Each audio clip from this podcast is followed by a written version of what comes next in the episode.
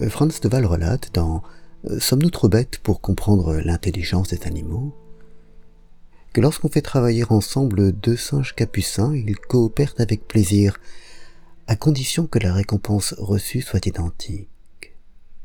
Ils seront donc contents de recevoir tous deux un grain de raisin, qu'ils aiment beaucoup, ou une tranche de concombre, euh, qu'ils aiment aussi mais un peu moins. Mais si l'un reçoit une tranche de concombre alors que l'autre reçoit un grain de raisin, le premier la refuse, la jette et entre dans une grande colère. Chez les grands singes hominidés, les choses vont plus loin et il arrive que même les individus favorisés, ceux qui reçoivent le raisin, refusent d'être ainsi avantagés.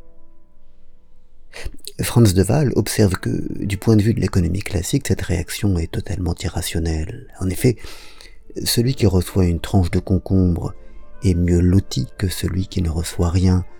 Il améliore sa situation et devrait donc se réjouir, indépendamment de ce que peuvent bien recevoir Pierre, Paul ou Jacques, dont les gains supérieurs ne le pénalisent en rien, lui.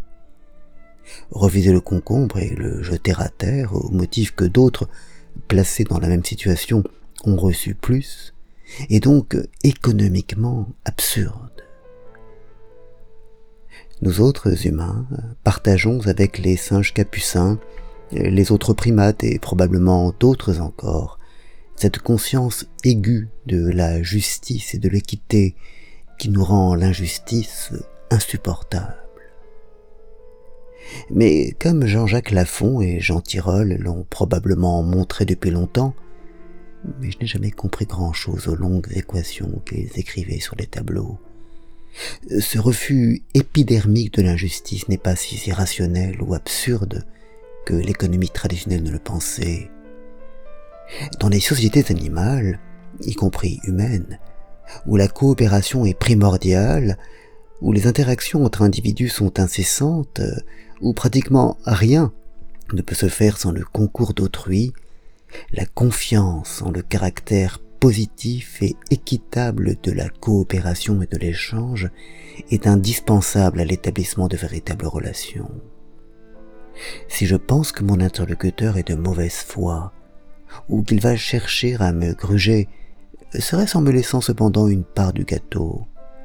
Je me détournerai de lui et irai voir ailleurs parce qu'il n'est pas fiable, que son attitude sape la confiance que nous devons avoir les uns dans les autres et menace finalement le bon fonctionnement de cette coopération dont une histoire de plusieurs millions d'années a montré qu'elle était nécessaire à la survie de l'espèce. C'est cet avertissement, inscrit au plus profond de nos gènes, qui nous rend physiquement et justement malades quand une injustice est commise, qu'elle le soit à nos dépens ou à ceux d'une autre personne. Nous sentons en effet, conscience et tripes réunies, que se joue là quelque chose d'infiniment grave. Nous savons, de toute notre âme et de tout notre corps, que rien de solide et de pérenne ne peut se construire ou subsister dans l'injustice et l'iniquité.